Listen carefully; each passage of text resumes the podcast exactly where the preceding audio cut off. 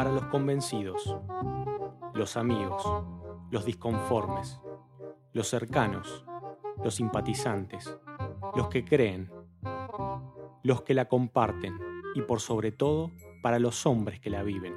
Si hablamos de ella, la fe, la tengo, la quiero, la tenía. ¿Y ahora? ¿Qué hacemos con esto? Hoy intentaremos repasar la salvación. Pero vamos a enfocarlo desde otro ángulo, quizás no tan tradicional. Si yo te hablara de perder para ganar, ¿acaso estaría evocando en vos algún concepto popular? ¿Estarías dispuesto a, tomar esta, esta oración de perder para ganar como tuya, siendo que involucra una pérdida? ¿Algo que dejar? ¿Algo que desechar? Ten esta idea hasta, hasta que podamos elaborar lo que vamos a construir ahora, ¿sí? que está basado en Marcos capítulo 8 y sencillamente trata sobre eh, Jesús y sus discípulos cuando Jesús alimenta a los cuatro mil. Estaban sus discípulos y, Jesús y, mucha gente, y Jesús se, apiada de ellos. Y si estamos en el desierto, no queremos enviarlos em, sin comer, vamos a, vamos a darle alimento. Entonces pregunta, y entre ellos había algo así como siete panes y algunos pececillos, ¿sí? Y hace una multiplicación, multiplicación que ya había hecho anteriormente, ¿sí? La multiplicación de, de los cinco panes entre cinco mil. Y sucede luego que ellos se apartan, se van a la, la barca y Jesús ve a sus discípulos teniendo una discusión y les advierte de la levadura de los, de los fariseos, de la, levadura de Herodes, y ellos particularmente reaccionan y dicen, Señor, pero mm, tenemos un solo pan. Y recordemos que vienen de hacer una multiplicación, y Jesús creo que ha utilizado en ese momento toda la ironía posible para decirle, eh, y quizá en argentino sonaría como, ¿me están jodiendo? ¿Eh? ¿Qué sucede? Venimos de esto y están, están discutiendo por un pan, si venimos a hacer una multiplicación. ¿Es posible ustedes que no estén ejerciendo su, su razonamiento? ¿Es posible que no estén ejerciendo su, su memoria? ¿Cómo puede ser esto? Están embotados, dice. Bueno, lo que sucede luego es que bajan y coincidentemente, así como hoy destacaba que no nos gustan tanto esto de las coincidencias, sino que creemos que hay, por sobre todas las cosas, algo, eh, alguna picardía del Señor, Jesús tiene que hacer un milagro que involucra a un ciego. Y venimos de los discípulos no entendiendo una situación particular, como enseguecidos. Lo próximo que tiene que hacer el Señor es recobrar la vista, sanar a un ciego. Algo interesante también como eh, anecdótico o también, eh, también de, para enseñarnos es que, en el proceso de, la sanación parece como que se hiciera en dos partes. En una primera parte, cuando, cuando eh, el, ciego empieza a limpiarse los ojos, le dice, Señor, veo como, veo a los hombres como árboles y, luego Jesús vuelve a, limpiar sus ojos y recobra la vista claramente. Posterior a esto sigue avanzando los versículos y, y el Señor Jesús le pregunta a sus discípulos, ¿quiénes creen el mundo que soy yo? ¿Qué dice el mundo que soy yo? Y ellos le responden, bueno, eh, algunos dicen que eres Juan el Bautista, un, un profeta más, Elías. Y luego les pregunta, ¿quiénes dicen ustedes que yo soy? Y ahí Pedro se adelanta. Le dice, Señor, tú eres el Cristo, el Mesías. Muy interesante hasta aquí porque estamos rozando cuestiones que hemos tratado, ¿sí? Ver con claridad, entender una situación. Y Jesús lo estaba poniendo a prueba en todo sentido. Venían de vivir situaciones muy importantes, milagrosas, y, y, estaba rozando siempre el tema de la claridad, el entendimiento. Bien, hasta este punto, ahora parece que Pedro se adelanta y, y les dice, Señor, yo lo entiendo perfectamente, vos sos el Mesías. Entonces Jesús les dice, bueno, muy bien, te voy a explicar lo que yo voy a tener que pasar ahora. Y les empieza a explicar lo que él va a tener que sufrir, cómo va a tener que ser rechazado por, eh, por todos. Entonces Pedro le dice, intenta convencerlo. No, ¿cómo vas a hacer eso? Y ahí de nuevo el Señor, me imagino que con toda su ironía y, mostrándole, no, lo echa a Pedro directamente. Eh, hizo una frase fuertísima también como... Eh, Apártate de mí, Satanás. Exactamente. Bien, muy, muy, muy fuerte. Y para llegar aquí, recuerden que les habíamos eh, dicho, recuerden la frase esta de perder para ganar. Casi terminando en el versículo 34, dice, entonces llamó a la, eh, a la multitud y a sus discípulos. Si alguien quiere ser mi discípulo, les dijo, que se niegue a sí mismo, lleve su cruz y me siga. Porque el que quiere salvar su vida la perderá, pero el que pierda su vida por mi causa y por el Evangelio, la salvará. Vamos entonces con este marco a tratar de hablar de la salvación y nosotros o cómo nosotros hemos entendido la salvación y cómo nosotros estemos o no viviendo esa salvación tan grande que Dios nos ha dado en Jesús. Eh, un paréntesis aquí, les recomiendo eh, poder ver los videos que están en YouTube, en el canal Bíblicamente, particularmente uno que habla de Juan capítulo 1 y otro que habla de una salvación tan grande, ahí eh, con imágenes y, cuadros van a poder eh, eh, escuchar y ver en más detalles cosas que voy a comentar en este momento. Pero siempre me queda la sensación de que cuando hablamos de salvación, en general la gente tiene una idea no digo errónea, sino muy pequeña, muy parcializada de la salvación. Y hoy coincidíamos con Joel de que muy posiblemente esa visión esté sesgada o esté eh, colimada ¿sí?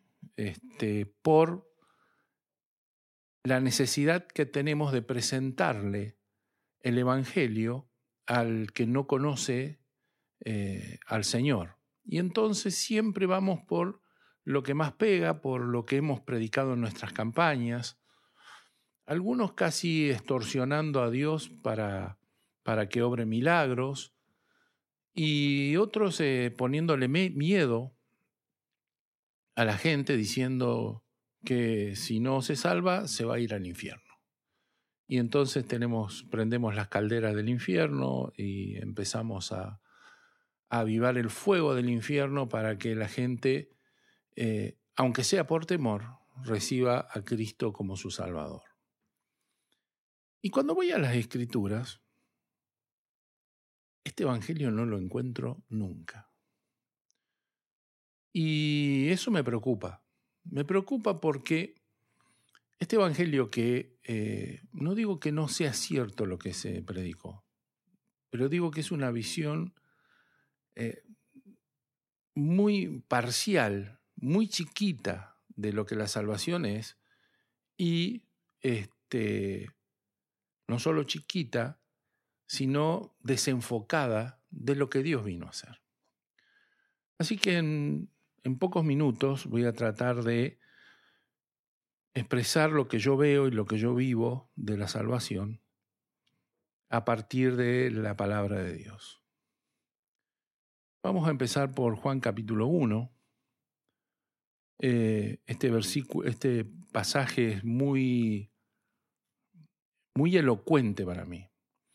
En este pasaje, capítulo 1, versículo 1, dice, En el principio era la palabra y la palabra era con Dios y la palabra era Dios.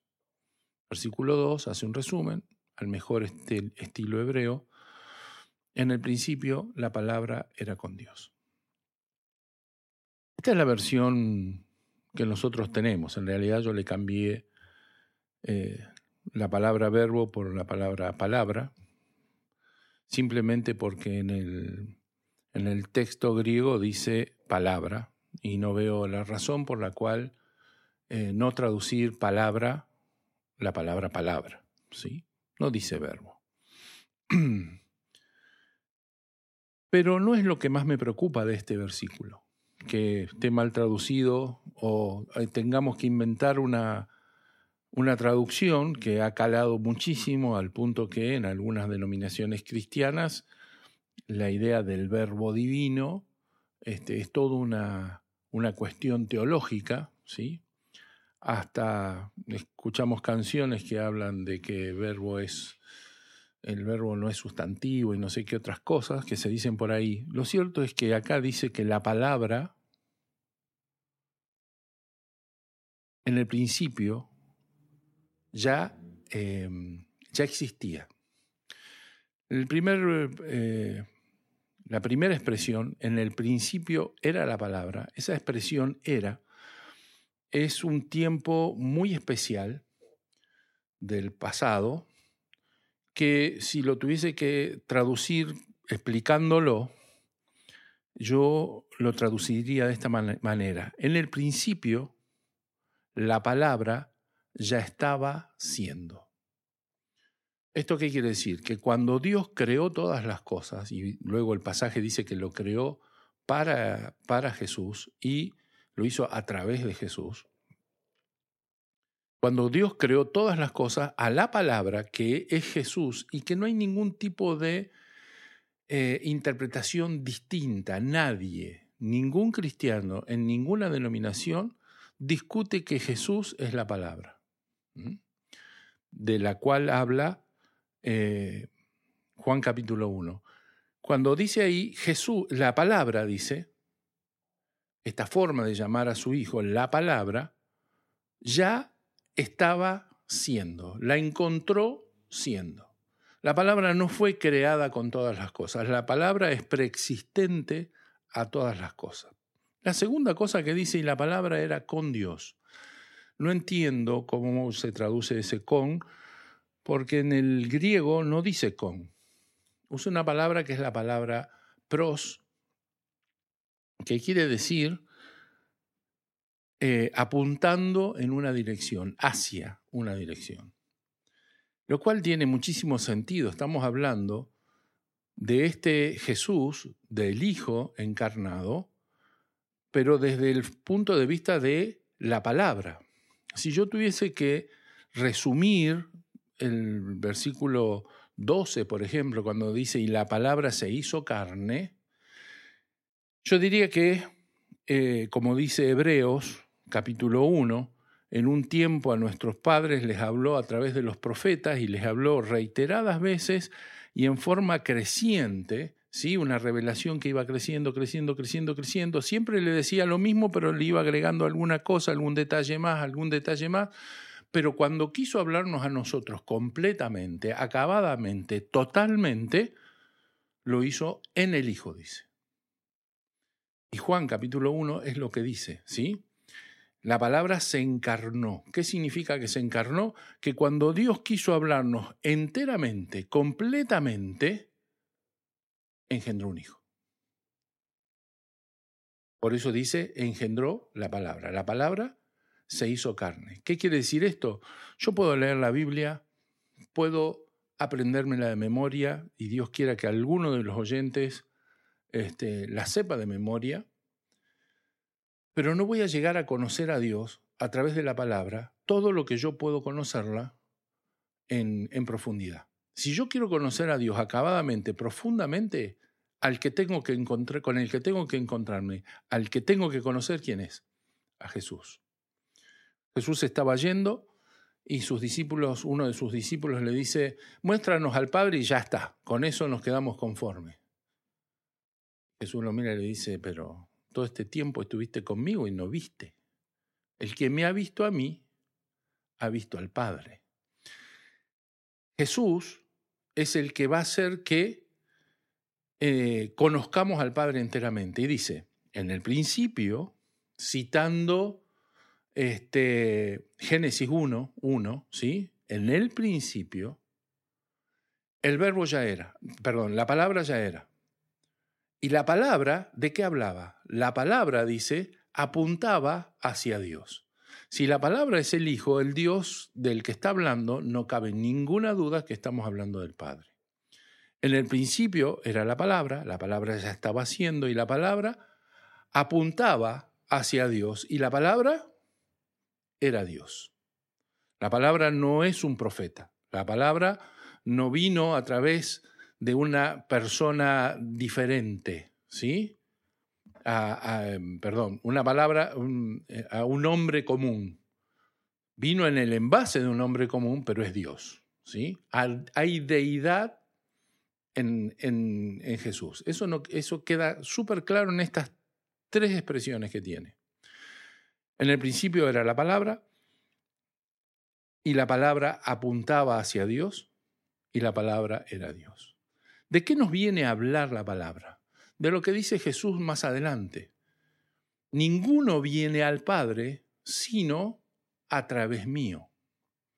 Y esto es importantísimo porque toda la salvación apunta a esto. Nosotros centramos todos nuestros cañones evangelísticos en la persona de Jesús y está bien, pero Jesús eh, apunta todos los cañones al Padre y dice, está todo muy bien, pero yo soy el camino, yo soy la puerta de entrada, ¿para qué? Para que ustedes se encuentren con quien se tienen que encontrar y esto es el Padre. Ahora, si quieren encontrar con el Padre, se tienen que encontrar conmigo. ¿Sí? Parece el cuento de, de, la buena pipa, pero o que nos estamos enredando, mordiendo la cola, pero es así. Jesús es el camino hacia el Padre y el Evangelio no se termina en Jesús. Empieza y termina, como dice él, yo soy el principio y el final, el alfa y la omega, sí, es cierto, pero si no logramos el propósito del Evangelio, que es conocer al Padre, nos estamos perdiendo el, el motivo por el cual hemos sido salvos. Así como tuvimos el capítulo de conceptos imprescindibles de la fe, esto es súper imprescindible. Súper imprescindible. No hay, no, hay, otra cosa que, que redondee mejor ese, ese, ese título que esto. No puede estar fuera de nuestra, de nuestra cabeza. Fíjense. Permitime nomás que lo vuelva a traer al concepto inicial. Dijimos perder para ganar.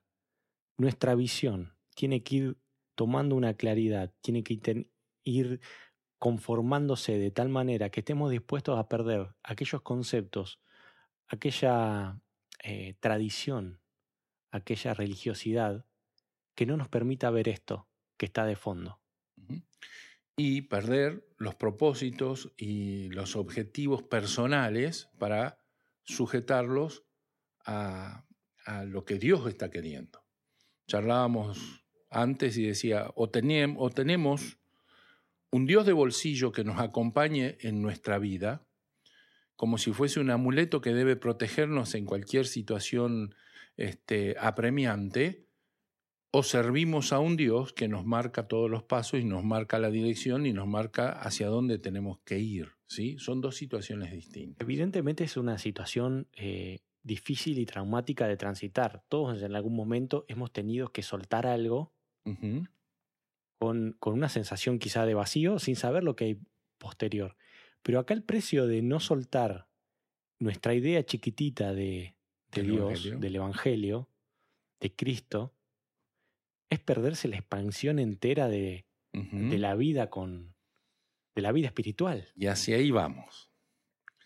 Juan capítulo 3, versículo 16, explica el Evangelio como ningún otro versículo en la Biblia lo ha explicado. Y dice sencillamente que de tal manera amó Dios al mundo que ha dado a su Hijo, y ahí me quedo, para aclarar quién es el Dios que da, ¿sí? Y a quién envió. Si envió al Hijo, el que está dando es el Padre. Yo podría traducir tranquilamente, ¿sí? Sin, em, eh, es, sin este, deteriorar el sentido del texto, de tal manera amó el Padre al mundo que ha dado a su Hijo unigénito para que todo aquel que en él cree no se pierda, mas tenga vida eterna. Ahora fíjense, yo siempre hago hincapié en esto. No dice para que todo aquel que en él cree eh, no se pierda, mas sea salvo, sino que dice, mas tenga vida eterna. Y nosotros hemos predicado salvación, pero no hemos predicado vida eterna. Y cuando hemos predicado vida eterna, me temo que hemos entendido mal lo que eternidad es o vida eterna significa. Y hemos hablado entonces de irnos al cielo cuando ya se pase lista, más allá del sol, este, lo que el, lugar que el Señor tiene reservado allá, de las calles de oro y de una vida que no se termina. Hemos sido una especie de malos eh, vendedores porque no hemos conocido qué es lo que estábamos. No sabemos qué, teníamos. Qué teníamos entre manos. Sí. ¿Sabes qué me, pasa mucho? Yo me dedico a la informática. Y muchas veces es llegar a una casa de informática y, darte cuenta que quien lo que vas a buscar, quien te lo está ofreciendo, no, conoce ni idea. de lo que es. Y acá pasa lo mismo. Que si, por ejemplo, aparece Pablo y nos dice, ¿tienen problemas? Echen mano de la vida eterna. ¿Cuántos de los creyentes y salvos, realmente salvos, saben de qué les está hablando Pablo? ¿Qué significa echar mano de la vida eterna? Y Pablo no lo dice una vez, lo dice dos o tres veces. Echen mano de la vida eterna. Y muchos cristianos no tienen ni idea de qué le estamos hablando. Entonces, Rápidamente, les recomiendo nuevamente, vean esos dos videos, porque lo explico con más detalle. Veamos qué significa esto, qué es vida eterna. ¿Por qué no dice para que todo aquel que, que cree no se pierda, mas sea salvo? En primer lugar, las personas no tienen conciencia de salvación o de perdición porque es una palabra muy vaga, que nosotros tenemos incorporada, pero que es una palabra vaga. Le decimos a una persona que se está perdiendo y la persona dice, no puede ser, yo me encontré, este, sé quién soy, estoy en mis cabales, todavía me acuerdo de las cosas, sé dónde vivo. ¿A qué te referís con...? ¿Qué significa que ¿En me el marco de qué? Claro, me estoy perdiendo, ¿sí? Eh, la segunda eh, expresión es la que este, ayuda a entender y es más tenga vida eterna. ¿Me estoy perdiendo qué? Me estoy perdiendo la vida eterna. Ese es el punto, ¿sí? Ahora, vida eterna no es vida ilimitada. No es vida que no tiene ni principio ni fin. ¿Qué significa eternidad? Y ahí está el nudo de nuestro problema. Para eso yo voy a utilizar un pasaje que es clave y que es, está en eh, Isaías capítulo 57. Aquí eh, dice el profeta, dice Dios a través del profeta, justamente dice así, porque así dijo el alto y sublime. Y aclara, el que habita la eternidad y cuyo nombre es el santo. Si eternidad fuese eh, sin principio y fin de tiempo, ¿qué significaría que Dios habite la eternidad? Como que no tiene sentido. El único sentido de algo habitable es cuando estamos hablando de algo de una dimensión. Es, es, cierto, si me preguntan como físicos, nosotros vivimos en cuatro dimensiones, tres son espaciales, ancho, alto y profundo, y la cuarta es el tiempo. ¿Sí? Podríamos decir que el tiempo es una dimensión. Pero acá está hablando, eh, si me voy a Génesis 1, les diría, tengo un problema, porque hubo un momento donde todo empezó, este, y no había tiempo hacia Incluso atrás. el tiempo. ¿Sí? Sí. Incluso el tiempo. O sea, ahí está el, el clic cero. Le preguntan a un físico y le va a decir, en el Big Bang se creó todo, incluso el tiempo. Antes no existía. Bueno, muy bien. Eh, ¿Qué significa entonces que Dios habita la eternidad? ¿Qué es la eternidad? Si Dios habita la eternidad, tiene que ser un lugar no creado. Es el lugar, el hábitat, la dimensión natural de Dios para que Él la pueda habitar. La eternidad viene con Dios. La eternidad viene con su esencia, viene con su naturaleza. No es ni creada ni nada, ¿sí? Viene con Dios y es el lugar, el hábitat natural de Dios. El problema, y haciendo rápido este cuento, es quiénes pueden acceder a la eternidad. Y ahí está el, el quid de la cuestión. Dios hizo muchos intentos de llevar al hombre, de ir este, arrimándolo hacia Él, ¿sí? Pero este, luego que el hombre cae, luego que el hombre peca, ¿sí? El único salto que le queda para sacarlo, ¿sí? Como dice este, en la palabra que escondernos en Él de tal manera que ni lo alto ni lo profundo, dimensiones espaciales, ni lo presente ni lo porvenir, dimensiones temporales, ni ninguna otra cosa creada nos puede apartar de su amor, ¿sí?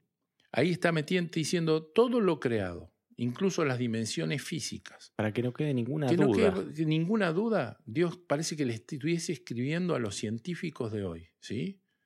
Para que nada de eso los pueda apartar de mi amor, yo los voy a esconder en dónde. En un lugar que no está creado, que no está alcanzado ni por el tiempo ni por el espacio. Es una dimensión diferente. Una dimensión extra, que incluso si habláramos con, con los físicos, este, con los físicos que entiendan, ¿sí? No este físico que no entiende todo eso como, como ellos lo entienden, que se dedicó a eso, te van a decir que para entender el funcionamiento del universo se necesitan 10 dimensiones matemáticas, ¿sí? Y empiezan a poner, y se arma un lío de dimensión y una matemática impresionante, pero no todo se maneja armónicamente. Para que todo se maneje armónicamente faltaba algo. Y no, no impresionante por, por lo eh, elegante, digamos. No por lo elegante ni por la Lo simplez. masivo de, sí. de la- lo complejo. Hasta que apareció un físico por encima de todos ellos que dice, resolví el problema, pero para resolverlo tuve que echar mano de una nueva dimensión. Y poniendo esta onceava dimensión, él puede explicar absolutamente todo de una forma elegante, según los matemáticos que manejan esa matemática, dice que la elegancia de ese, de ese complejo matemático es espectacular. Y este señor, que no conozco su fe, llamó a esa eh, dimensión la eternidad. Y es la dimensión que sustenta todas las otras cosas.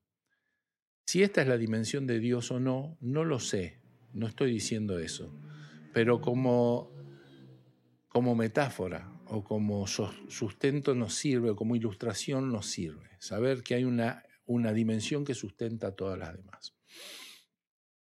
¿Quiénes pueden acceder a esa dimensión? Solo Dios. Porque para acceder a esa dimensión hay que tener naturaleza de esa dimensión. Y naturaleza de esa dimensión solo la tiene Dios. No la tienen ninguno de sus seres creados, inclusive los ángeles que le sirven. Cuando Dios habla de los ángeles y cuando Dios habla de los demonios, habla de encontrarse con ellos, más allá de encontrarse en la tierra, en un lugar que se llama cielo, que no es la eternidad. Fíjate cómo, cómo te- volvemos al punto. Qué mal estamos ofreciendo la, el, paquete de salvación, que lo que le ofrecemos a la gente es el cielo. Sí, le ofrecemos el cielo y Dios nos está ofreciendo la eternidad. Que son dos cosas distintas. Vienen en el mismo paquete, pero eh, no son la misma cosa. En el cielo, el Señor estableció su trono, ¿sí? Y ahí entra en contacto con todos, con los hombres, con los ángeles y con los demonios. Eso está claro en la palabra. No tengo tiempo para ilustrarlo, pero hay momentos en que el Señor convoca, dice, a todos sus ejércitos y se presentan los ángeles, los demonios, absolutamente todo. La visión de, Apocalipsis es del cielo, no es de la eternidad. Es de lo que ocurre en el cielo. La visión de, de, de los profetas, sobre todo Ezequiel, es del cielo. Cuando van, vienen, se levantan, mm, no sé qué hacen atendiendo la presencia de Dios ahí. Pero eso no es la eternidad. La eternidad es un lugar que solamente Él entra. Es como lo que reflexionábamos al principio. El Señor eh, escupiéndonos y haciendo un primer lavaje de nuestros ojos. Y nosotros viendo como... Como muy borroso. Como borroso. y, y, tenemos que pedirle la, la, segunda, la segunda parte, es traernos claridad. La segunda parte es que el Señor dice, para que ustedes no se pierdan, yo les vengo a dar vida eterna, vida de otra dimensión, vida de otra naturaleza para que puedan ingresar a otra dimensión sin la naturaleza sin la cual no podrían nunca entrar. Por eso es la vida eterna. Dios lo que nos está invitando a nosotros y a ningún otro. No entrarán los ángeles, dice la palabra clarito, que ellos quisieran ver y enterarse de las cosas que nosotros vemos y vamos a recibir. Nosotros le revelamos a los ángeles las cosas que Dios nos dice a nosotros. ¿Está? Por eso cuidado con lo que hacemos, ¿sí? Y lo que decimos y cómo nos expresamos y lo que sea.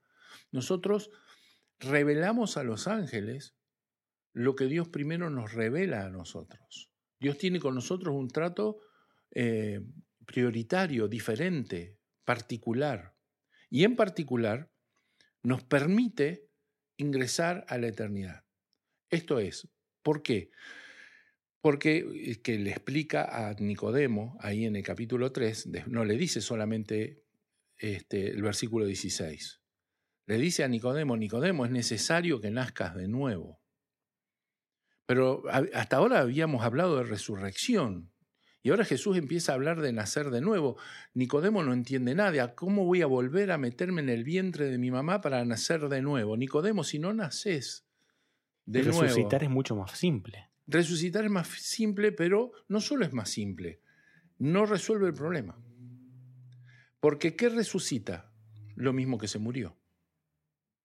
Y si se muere nuestro cuerpo y se muere nuestro espíritu, ¿sí?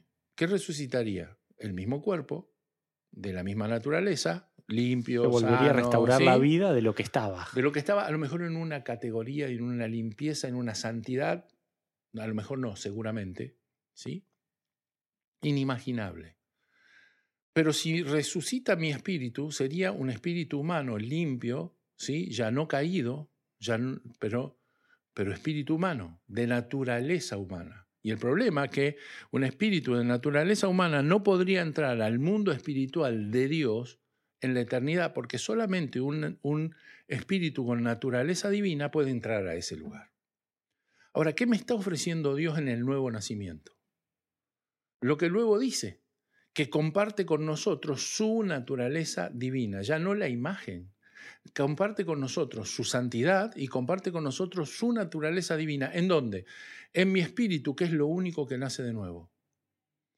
No resucita mi espíritu, nace de nuevo. ¿Cuándo nace de nuevo? Cuando yo recibo a Jesús en mi, vida.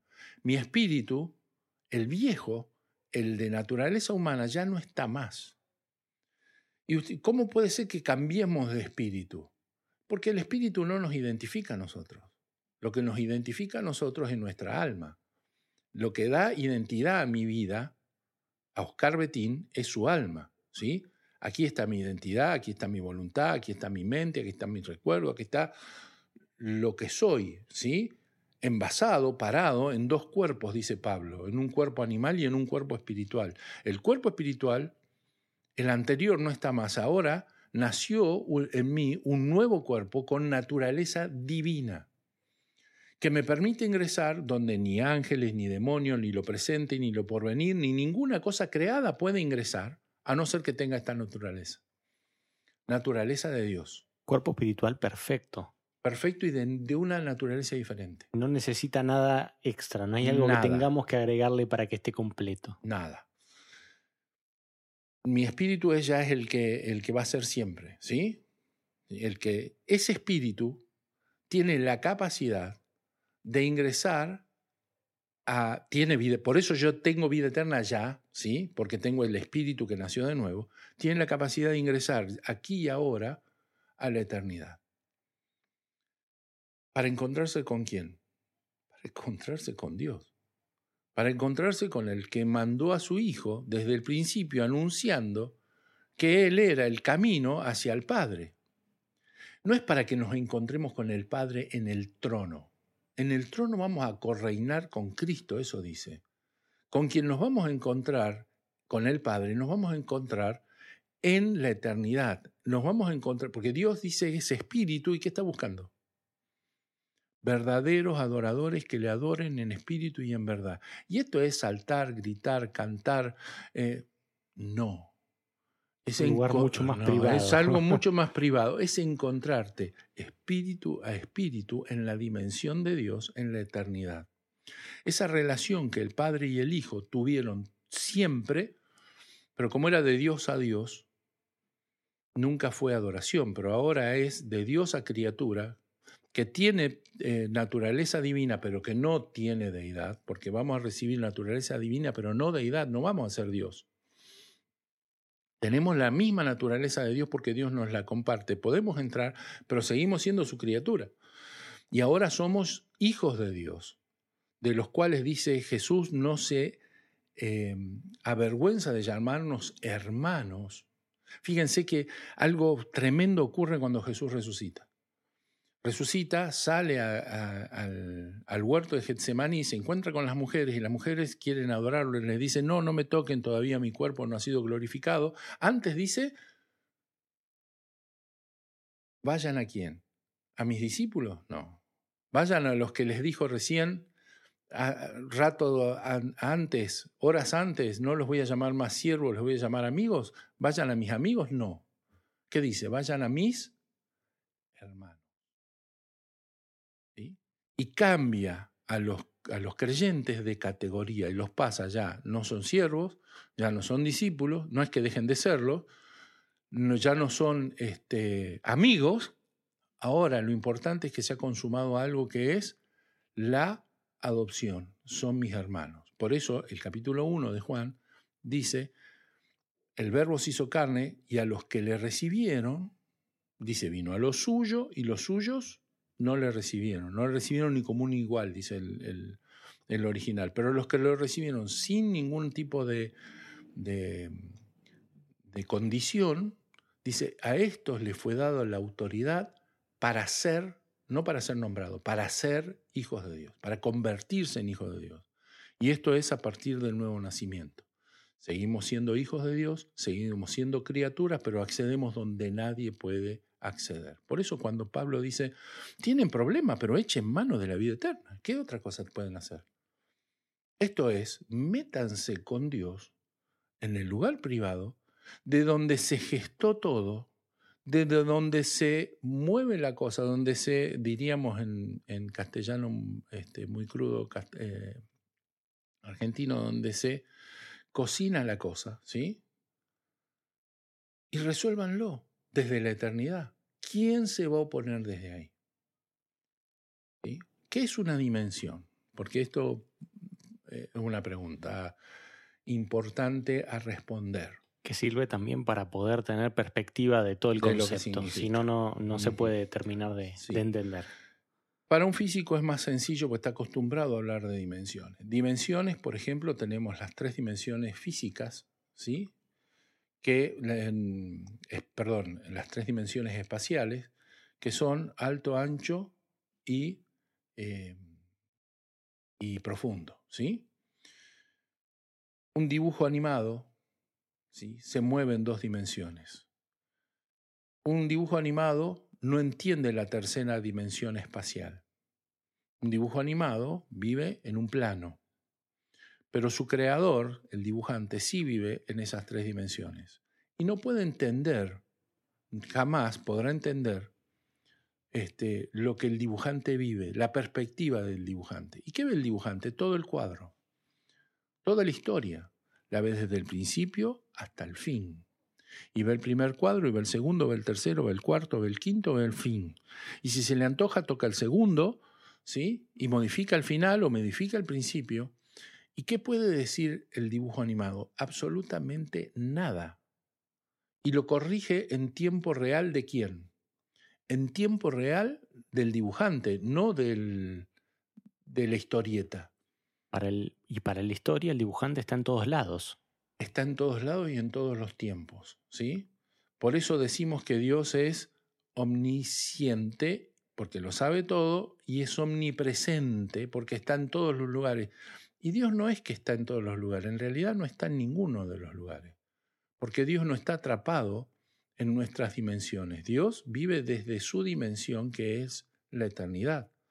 Él trasciende todas estas, como el dibujante trasciende la historieta. el dibujante no está atrapado en la historieta. Sin embargo, la historieta habla del dibujante. ¿Sí? Acaba de fallecer Quino. Quino no está más, pero sus sus historietas, ¿sí? Mafalda y sus dibujitos, hablan de él, está plasmado eso. Pero no, Kino no estaba metido en la, historieta, ¿sí? Nunca estuvo atrapado no en sus estuvo atrapado ahí, ¿sí? Lo mismo pasa con Dios, nunca Dios está atrapado ni en nuestro tiempo ni en el espacio. El diablo sí. El diablo está aquí y ahora y no está en otro lugar ni en otro tiempo. Y para él corre el tiempo y para él Estar, estar, en un lugar significa que no puede estar en otro. Está atrapado en tiempo y en espacio, como nosotros, como los ángeles, como todas las criaturas creadas. Pero Dios no.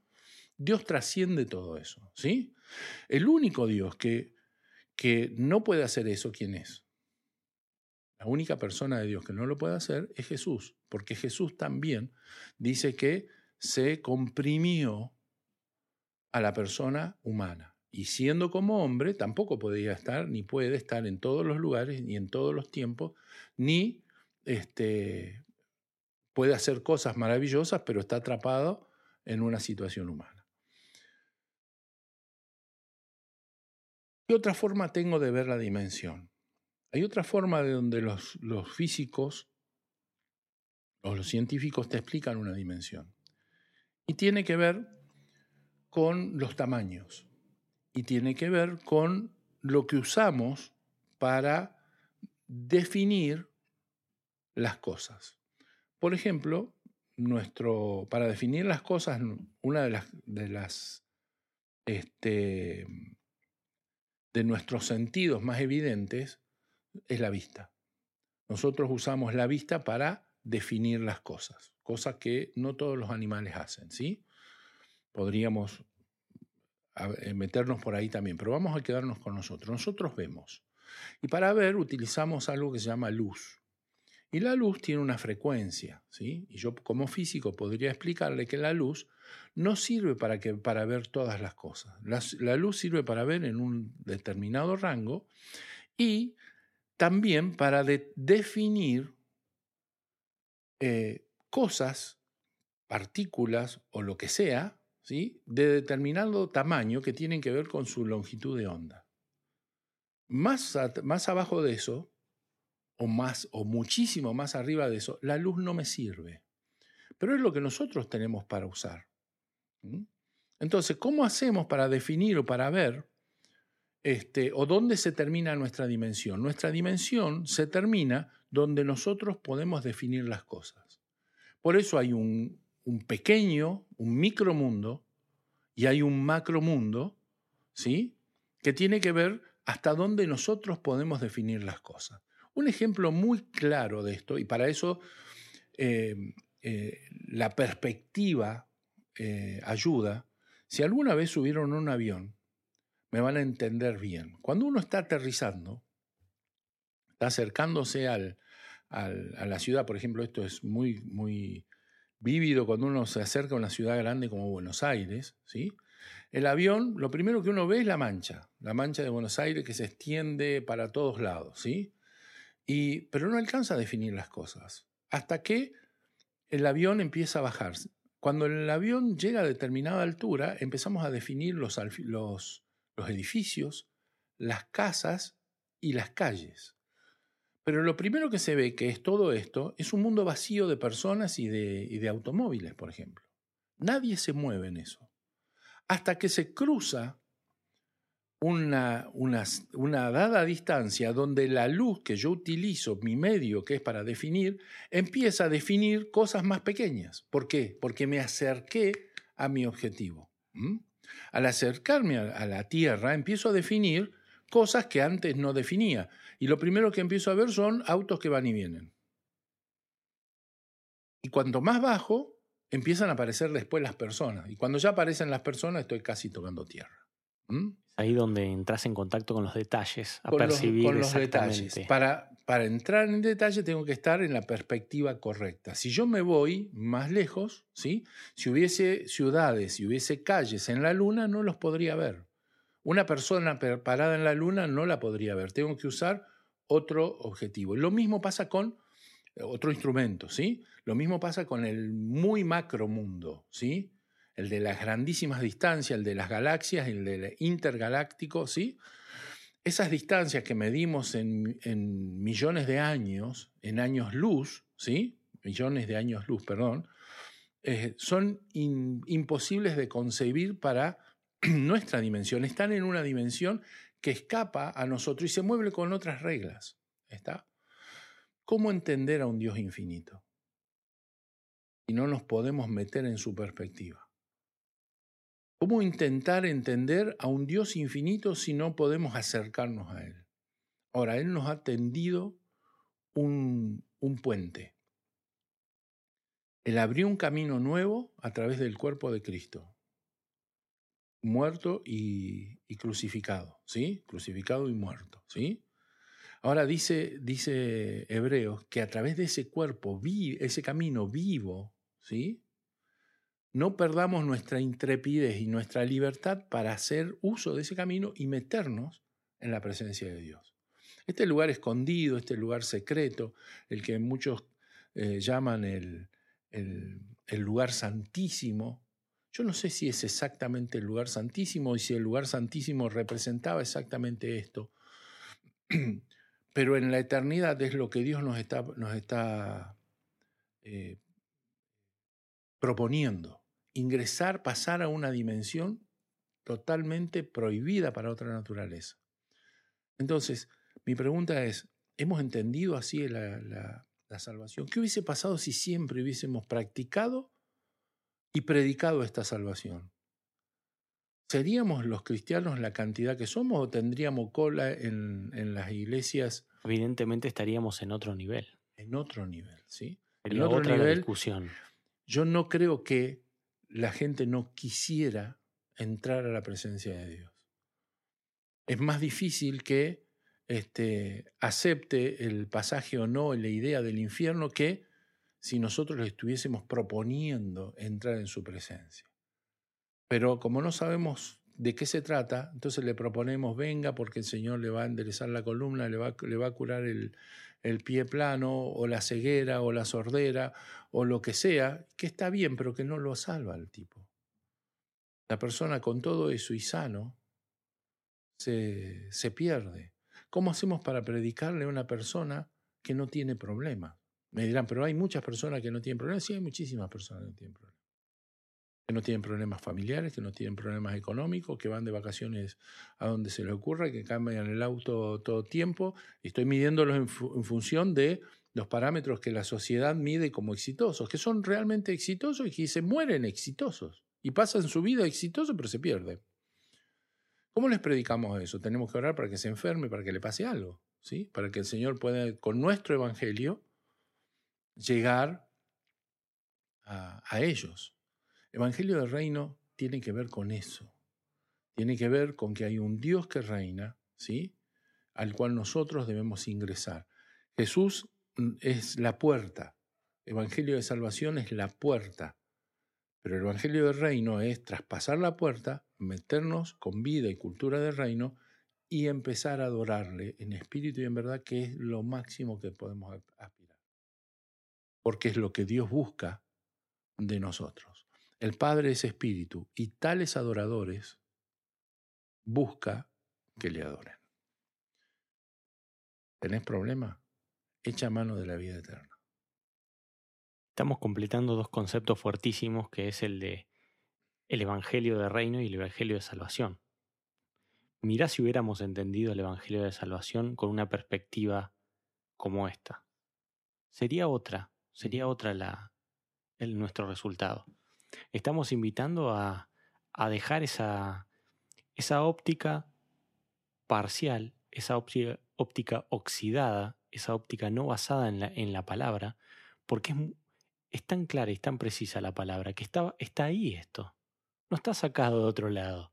No estamos trayendo de un libro interpretado por alguien. Esto está en nuestras Biblias. ¿sí? Estaba ahí, siempre lo estuvo. Fíjense cosas como esta. Jesús dice, lo que veo hacer a mi Padre, esto hago. Pero muchas otras cosas más les voy a mostrar y ustedes van a hacer. En otro lado dice, eh, Padre, los que me diste yo les he dado vida eterna. Se estaba yendo, capítulo 17 de Juan. Y dice, y esta es la vida eterna. ¿Cuál es la vida eterna? Que, te, conozcan, a, ti. y al que has enviado.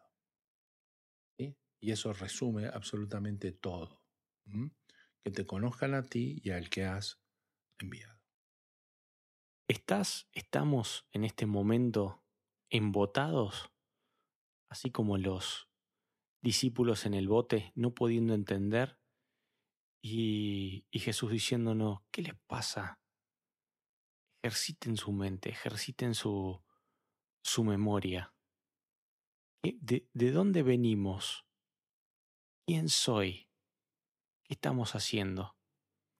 Te invitamos en este momento a, sacudir un poco tus estructuras, a sacudir un poco tu, tus paradigmas mentales para incorporar otra claridad. No nunca decimos tener la verdad. Jamás pero estamos rozando conceptos fundamentales, conceptos bíblicos imprescindibles para que, para que puedas sacudirte y, y de alguna manera empezar a incorporar esta claridad. Como el ciego que veía más o menos, empezar a ver esta dimensión que está delante nuestra y que por ahí desconocías. La pregunta es, ¿estás dispuesto a perder para ganar?